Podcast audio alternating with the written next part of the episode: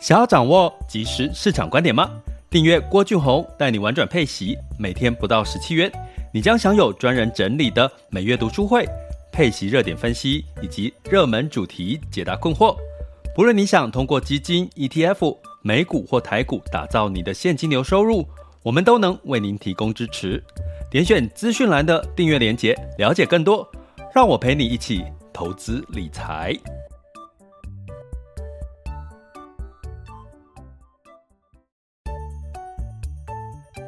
想要掌握即时市场观点吗？订阅郭俊宏带你玩转配息，每天不到十七元，你将享有专人整理的每月读书会、配息热点分析以及热门主题解答困惑。不论你想通过基金、ETF、美股或台股打造你的现金流收入，我们都能为您提供支持。点选资讯栏的订阅链接，了解更多。让我陪你一起投资理财。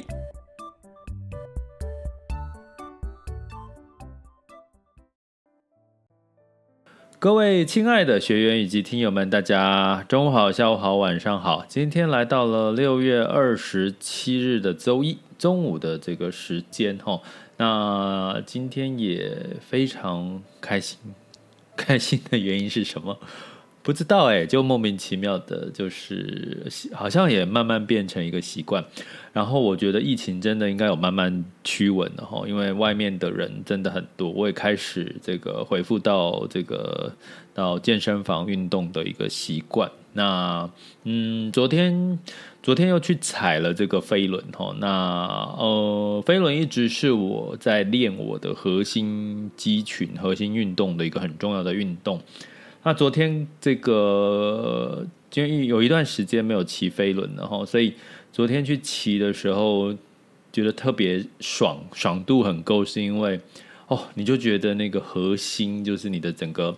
假设如果我们去想象核心是你的这个肚子的周围一直往上延伸，就是胸部这一整块哈，你就觉得它它真的被好久没有被用到了，这些核心肌群很久没有被用到的感觉。那嗯，当然，在每次我在上课的时候，哈，我的这个呃老师哈，就是飞轮老师，他都会跟我们大概讲一些知识啊，就是核心肌群的一些知识点。那我觉得这个其实跟投资理财有很像。那在此同时，我先跟各位讲一下，我们的直播开放大家呃分享、交流、提问的时间，就是大概在。二十分钟之后，哈，如果你想要在这个我 Bisbus 直播间发言，哈，那就麻烦你稍等一下，因为我们等一下这个怕中断这个我们讲的主题，哈，会跳来跳去，那。通常因为我们是用耳朵吼跳来跳去，就会比较容易会阿里些攻傻哦那种感觉，所以呢，基本上我们就会比较集中在后面吼来做这个直播的内容。那核心肌群呢，我前一阵子跟我其实其实对我来讲，大家有没有做深蹲这个动作？哦，深蹲呢，其实你要做到位的话，其实对对我来讲已经是一个，就是你的膝盖不要超过你的前脚趾头，然后深蹲九十度。以上的话，这个对我来讲已经是平常做在，因为已经在有在锻炼你的核心肌群，所以基本上都做得到。哎，然后我前一阵子跟跟我一个朋友吼在做这个事情的时候，就是哎我们在说哎我们来做一下这个核心肌群哦，然后发现呢，它居然只 只能弯不到十五度，就是往下，而且它就下不去了哈。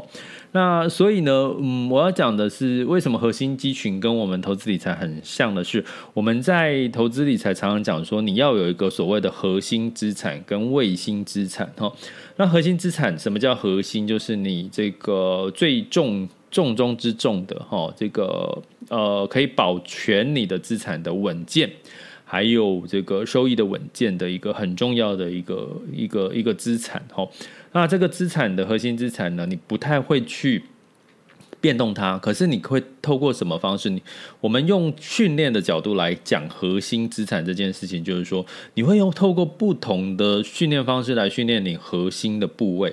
比如说，呃，我刚刚讲说，我们用深蹲去训练你的这个，呃，比如说在大腿哈，或者是在这个腰部哈，我们简单讲了哈，腰部可能比较听知道我们在讲哪里。这个核心的这个这个肌群呢，你就会觉得说，哎，运动到了一段时间，你会觉得，哎，好像就没有挑战性了，也没有压力了，就是做这个动作。哦，做个顶多是从十秒钟做到一分钟，做到两分钟，然后就嗯就这样了哈。所以呢，我们在核在核心的部分，比如说我去踩飞轮，飞轮呢，它其实是要呃用到我的核心的，包含我的这个整整体的这个呃脊椎，好，然后把它提拉提上来，然后肩膀下垂，反正就是呢，我会动用到其他。的核心的部分不会，我会不会固定都是在一个核心，反而我是多元化的去训练我不同的核心的肌群。所以呢，在核心资产这个部分，我们常讲一个概念，就是叫做动态调整，就是说你可能在股票的比例，哈，可能在过去两年股票的比例多一点。那债券的比例少一点，那可能呢，在今年的下半年开始，慢慢的股票的比例会因为波动，因为景气衰退，股票的比例呢会稍微的减少，然后债券的比例稍微增加。其实这个就有点像我们在做核心肌群，在训练你的核心肌群，你的你的核心资产、核心肌群没有变，就是那些，可是你用透过不同的。比重的调整，哈，去稳健你的核心肌群，哈，去甚至让你的核心肌群持续的有力，哈。那从如果对照核心资产，就是股债的一个一个平衡点。我不知道这样讲法，大家可不可以理解核心资产的重要性？那核心肌群为什么那么重要？比如说你上山下海。简单来讲，你会觉得说，你有时候可能包含你可能睡觉呼吸不顺，你或者是你不要讲爬山呐，吼，你平常走路，吼，或者是你在呃遇到危险的时候，你可能你的核心肌群越越越稳健越发达，你可能反应速度就会越快，保障你的生命安全就越越越越容易。我记得有一次，吼，就是我骑这个在那个骑脚踏车在那个哪里？那个叫福隆，福隆那边有一个是不是有个隧道？那边骑脚踏车，然后他那边有一段路是跟这个车子就是同行，就我骑脚踏车的时候必须跟车子同行。然后我们是租，我是租那个租车子哦。那所以当我租的车子，我把它呃突然之间紧急刹车的时候，通常这种租出用租的车子不是太好的车子，所以我两边一刹，通常你刹一边很容易。很容易摔倒，我两两个一起刹，就是两个刹车脚踏车哦，一起刹我就很容易怎么样，噗 就往前要飞出去哈，就往前要喷出去，因为那个时候好像有点下坡，或者是我骑太快，结果刚好是跟车同道，然后我就这样子一刹，我就往前飞了，往前飞了，在地上我刚好车子，我必须跟你讲，那个时候我真的是我生命中的交关的时候，就是我。就滚到，就是差点，就是滚到那个车道，就是车子有一台车子，我就眼睁睁的看到从我从我的这个后方要过来了，所以我就突然之间，呃，下去之后，我马上的一个翻转，往那个往那个道路，那个叫什么路边，就往路侧边翻转，转了一圈，然后就没事，当然就擦伤了齁。那可是我要讲那个时候，我这个。Moment 我记忆非常深刻，是因为其实如果你常常运动，保持你的核心有力的话，你会发现很多的事情你都做起来都游刃有余。甚至我那个反应，我后来想一想，我那个时候当下为什么会跌倒下去？看到车子来了，我马上就翻个身。我那个时候几岁啊？我想想看。我那个时候应该四十五岁左右吧，应该是四十五岁到四十几岁哈。所以我要讲的是，同样回到我们核心资产这个概念，我其实是想说，因为我开始恢复这个去骑飞轮哈，这个核心肌群的这个重要性跟锻炼，跟我们的核心资产的重要性，其实是有。这个相同异曲同工之妙，好吗？那所以呢，周一的每周一的开始呢，其实我们透过市场的这个方向，也是在帮各位干嘛？去试着要找出一些你的核心资产的配置上面要怎么去做动态的调整，以及你的卫星资产。呃，什么叫卫星资产？如果我们是在健身的话，可能核心肌群是你的核心资产，健身就是你这些小肌群这些呃其他部位的肌肉，你想要美化修饰一点，比如说你想要肩膀宽一点，你想要这个大手手臂粗一点，然后肌肉小这个小老鼠可以 可以大一点，或者你的腿，腿的线条美一点，这些都比较像是卫星集群。诶，这样讲你有没有更了解什么是核心，什么是卫星？哈，所以呢，我们这个市场每周来看，为什么要来看一个盘势？就是说，诶，你可以透过这一周的情况来掌握一下，现在卫星你的卫星资产或你的。核心资产有没有需要特别去做一些什么样的调整？哦，那通常多久调整一次？其实就是呃，核心资产和卫星资产，呃，核心资产不用常常调整啊，你可能是半年、一年去做一个呃这个比例上面的一个变化。那卫星资产你可能一季来做一个调整，哈，都还来得及，哈。所以呢，呃，我们七月份就要进入到我们的这个调整太弱留强的时候了，哈。那我们订阅学员留意一下，我通知你们，哈。那这一周看盘的重点，其实坦白讲，没有太多的重点，没有太多的重点就是好事，因为你就没有太多的干扰因素，所以这一周你可以稍稍的喘口气。那什么时候又要开始紧张了？就是七月之后，就是这个呃联准会又要开会利率会议的时候，哦，那个时候可能会紧张哈。呃，不过呢，跟各位讲一下，目前。上周我们稍微紧张一点，是因为好像有升十四码的机会。现在升十四码，哈，我们现在所有市场的预期都在升十三码，哈，就是全年升十三码。呃，如果这一周升十四码的机会又往下降了，诶，拍拍手，该拍拍手吗？其实也是好事啦。为什么？其实代表说你这个景气要真正的。硬着陆的这个几率可能会稍微减少一点哈，所以你会看到从上周五到今天的这个盘势，大部分都是反弹翻红的。好，但是呢，它代表的是什么？景气的硬着陆跟软着陆的这个时间点的差别哈。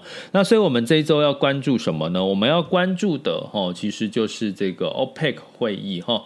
那这个 OPEC 会议呢，基本上呢，当然我们要看的 OPEC 会议哈，就是看这个石油输出组织它的油价。但是呢，你也不用特别期望了，因为其实 OPEC 呢，它开的是部长级的会议哈，虽然会持续增产，市场预期应该会持续增产哦。可是呢，因为大家知道我们过去一直有讲，尤其有跟订阅学员讲过，油公司不太爱做资本支出。哪一家公司很很愿意做投资资本支出，就是台积电嘛。好，这个我们之前都有讲过了。那油公司很不爱做，因为油价一跌，它就它的这个利润都跌没，它干嘛要去花时间去做？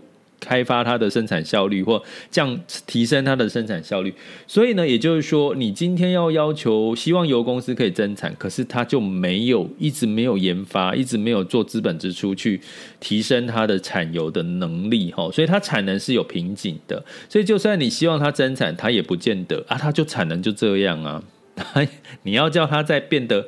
更好，你就是要投资更多的厂房啊、开采设备啊什么啊，他们就没有啊，没有在做这件事情。所以为什么油公司赚很多钱？因为他们钱不会拿来投资。台积电为什么？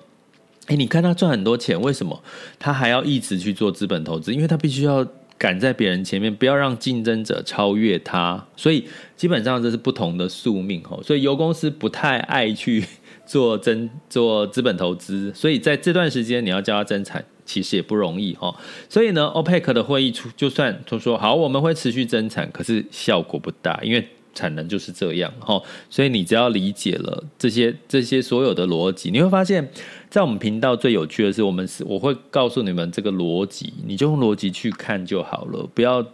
去用逻辑看的好处，你就比较不会被鼻子牵着走。人家说 A 就说 A，B 就说 B。你可能过去的经验是说，哦，OPEC 会议来了，哦，有可能增产，你就觉得油价可能会再跌。可是如果你知道逻辑的话，你可能就哦，好，听听就好。吼，那另外呢，在欧美，吼，这个要开会喽，吼，这个呃，美国、欧盟，吼，英国，吼，因为现在英国已经脱欧了嘛，吼，所以要把英国独立拿出来讲。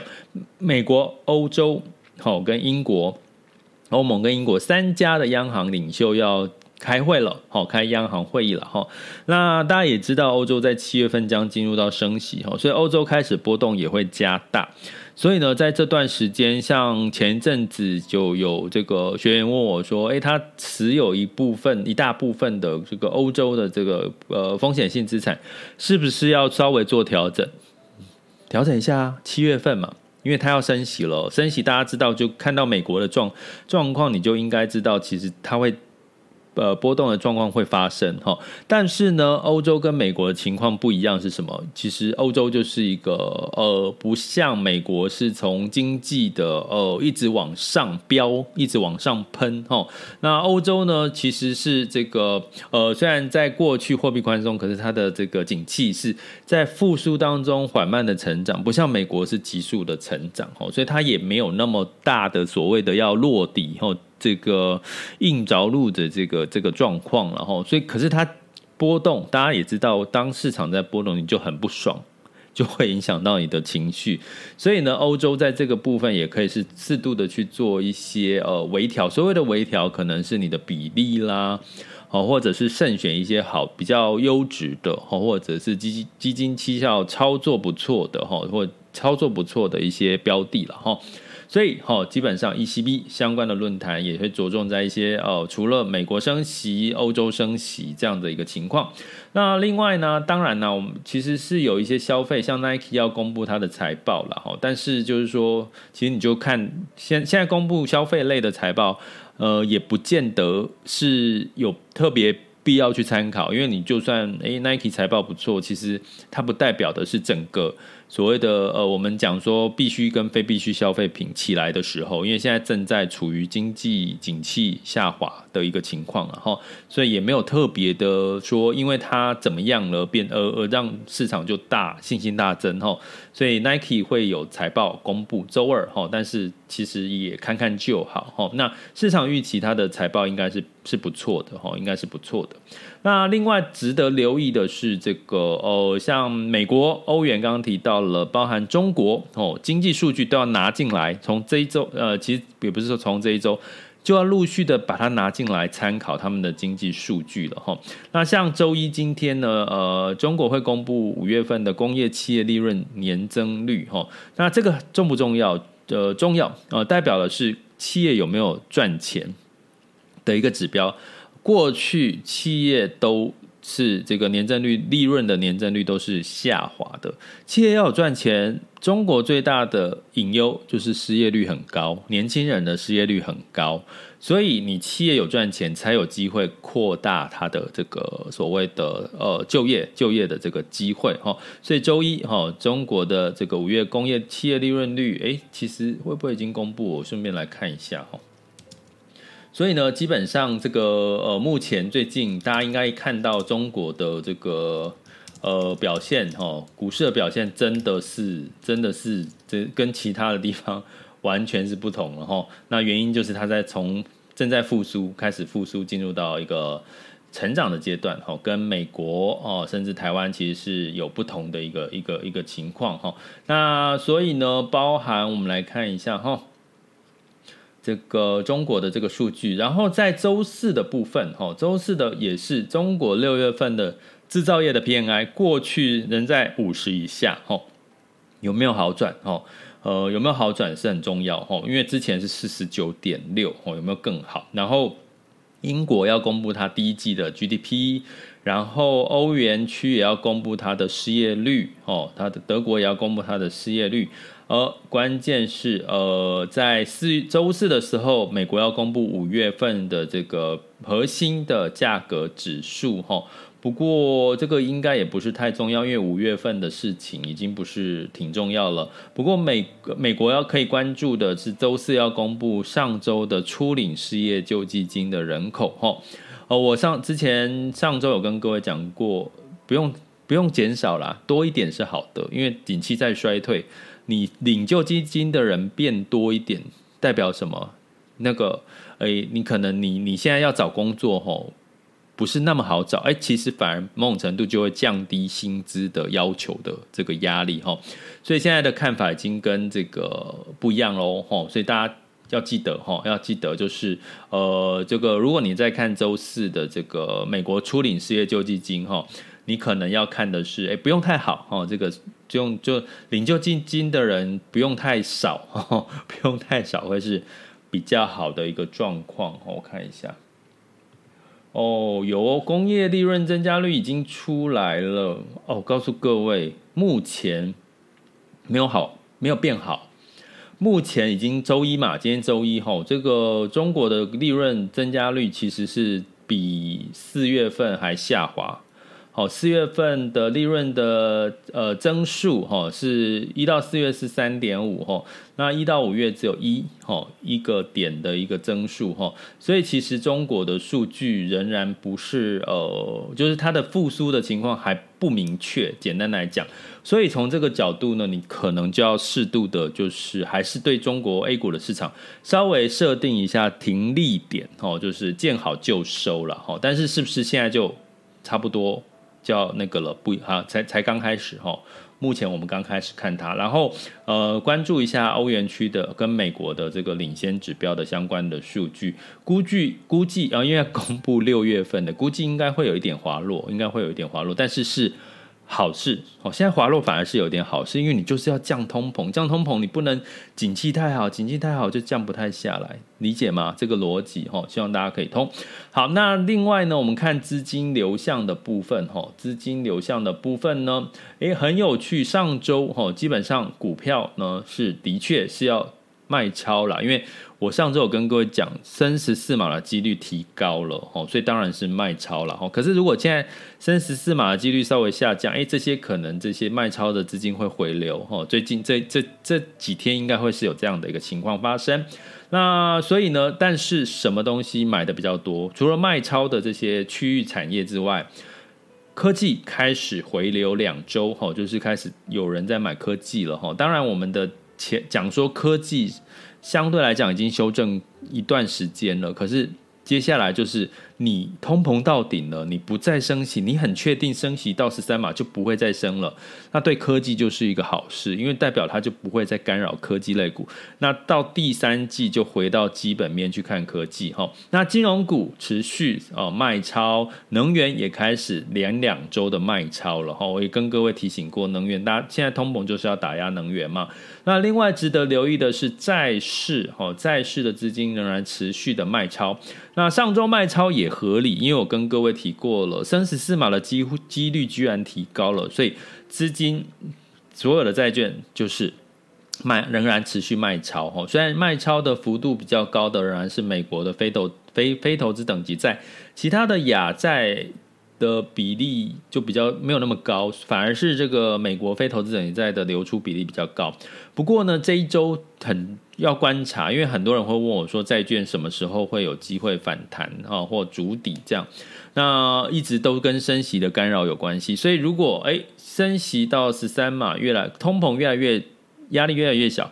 升息十三嘛不太有几率再升息十四嘛，那可能债券我们最近就要观察资金有没有回流的状况。从这一周开始有没有资金的回流状况？嘿，那可能就是一个呃相对可以观察的一些数据跟指标哈。所以用资金的流向来观察债券的一些走向啊，目前的状况应该是比较哦需要我们去做的功课。那我们也会持续。当然，我们的资金流向是每周一了哈，每周一的看盘重点会讲，所以呃，这周的资金流向好有没有流入债券，我们下周就知道结果了。这里是郭俊宏带你玩转配息，给你及时操作观点，关注并订我，陪你一起投资理财。好的，接下来我们来看六月二十七日周一，哦，这个全球市场盘势轻松聊。现在时间呢是十二点二十三分。那在风险指标的部分呢，今日 BIS 恐慌指数来到二十八点七八。现在当下 BIS 恐慌指数是二十七点二三哈，所以也就是说，哎，真的有降下来喽哈，从三十降到二十七、二十八。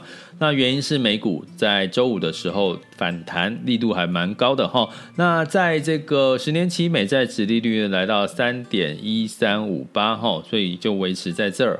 那美股呢，呃，这个反弹是因为。呃，通膨的担忧好像有稍稍的减缓了哦，像这个铜啊，呃，价格持续的回落哦，那包含这个呃，对，主要是原物料的价格，但是能源回落的幅度还还算哦，就是周五是上涨的哈，所以就是还是要持续观察了哈。那在这个整体来看的话哈，我们来看一下道琼上涨了二点六八，上周五的时候，S M P 五百上涨三点零六。纳斯达克上涨三点三四，费城半导体上涨四点四五，个百分点。呃，这就是我们讲的哈，积极升息十三码升到十四码的预期有稍稍的降温，降温到多少呢？我其实今天有数据抓了一下，是十四码是降到三十四哈，那上周是升十四码有到四十几个 percent 的几率，那升息十三码现在又回升到四十二点四哈 percent 哈的一个升息几率哈，所以其实是的确有这个稍微的缓解了一下，好，大家对于升息十四码的担忧可以稍微的。放下一点点的心哈，所以这周也有机会是涨多于跌哈。那欧股的部分也因为这些美股的一个上涨的一个状况哈，所以呢，呃，又预期诶，好像通膨比较有一点效果了哈，通膨的这个呃效果有稍微缓解了，所以标普六百上涨了二点六二 percent，德发英分别上涨一点五九、三点二三跟二点六八个百分点。那在雅股的部分，哈，这个台股，哈，这个周线连三黑了，哈，那来到万五，哈的一个保卫战。那当然，美股的升上升有机会带动，哈，尤其是半导体科技的上反弹呢，当然对台股的部分的电子股一定有一定的帮助，哈。我们大家来看一下最新的数据。那在上周五的部分呢，哦，整体来看都是雅股都是上涨，日经是上涨一点二三的，哈。啊，目前涨幅真的比较多的都是像 A 股的创业板上涨两二点三三 percent，然后，香港恒生跟科技分别上涨二点零九跟三点九一，这是上周五哦。好，那我们来看一下今天十二点二十六分的亚洲股市。台股上涨了二点零一 percent 哈，来到一万五千六百一十一点五七，上涨了三百零八点。台积电上涨了三点三九 percent，来到五百零三，好，站回了五百块钱哈。那几乎全面普涨。你可以做一件事，如果在这个反弹的力道，你的台股持有的个股都没有涨到，你就。可能要考虑要太弱留强了，因为在反弹的时候，人家会去抢它，就代表它可能过去跌跌升，或者是呃跌的太多了，不合理了，所以大家就去抢反弹啊。如果你的现在持有的标的台股还没有反弹，今天反而没有反弹，那你可能就。要思考一下，要不要把它换掉哈？那柜买指数也上涨了二点三三 percent 哈，那几乎全面呃都上涨了哈。呃，这个长荣哦，航运呢是上长荣上涨了八点九二个 percent。那在这个陆港股的部分呢，上证指数上涨了零点八八 percent，来到三千三百七十九点一六哈。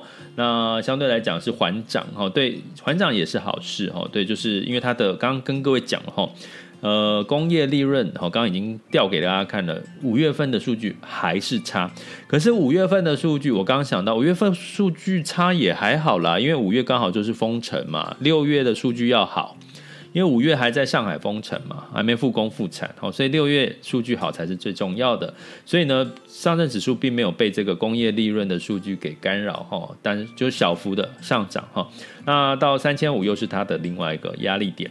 恒生指数是上涨了三点一五 percent，恒生科技上涨了五点七四，所以你投资的是中概股，就是看恒生科技指数哈，所以基本上上涨了五个点，五个点以上哈，所以。基本上，你最近投资中概股应该都有不错的表现。呃，我讲的是现在的状况哦，不代表不是建议或者是鼓励或什么。如果你要了解怎么去投资，呃，不同的在境内哦，在台湾可以买得到的这个中国基金或者是指数或者是中概股的的一些差别哦，怎么去挑选哦，就麻烦到我们的订阅课程哈，School 的。不是，就是到就是 Mr. Bus 的赞助方案，或者不同平台订阅链接，给他点下去，可以了解更多的内容。我们上周就是在讲一集有关挑选中国的一些呃投资标的的一些呃一些技巧哦，跟一些想一些逻辑跟这个市场的概况分析哈。好，那日经指数是上涨了一点三八 percent，南韩是上涨二点零五，新加坡是上涨零点六。哦，那呃，值得稍微宽心的是，通常美国突然给你反弹一下，会不会它的美指期货盘是不好的？哈，不过目前的 S M P 五百跟纳斯达克的期货盘是先跌后涨，目前是小涨了零点二四跟零点五二了。哈，小涨小涨一点点一点点。哈，所以。所以呃代表哈、哦、这个反弹，仍然我们还是要视为美股今天的状况，雅股的今天状况比较偏向于反弹的一个状况哈、哦。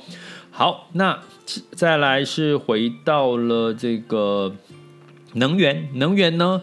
哎，上周五呢，布兰特原油上涨二点八 percent，来到一百一十三点一二了。哦，那因为吼，虽然现在是因为油价应该需求开始慢慢降，可是供给，我刚刚已经跟各位讲了，就算欧佩克开会愿意增产，可是他就是没有能力增产。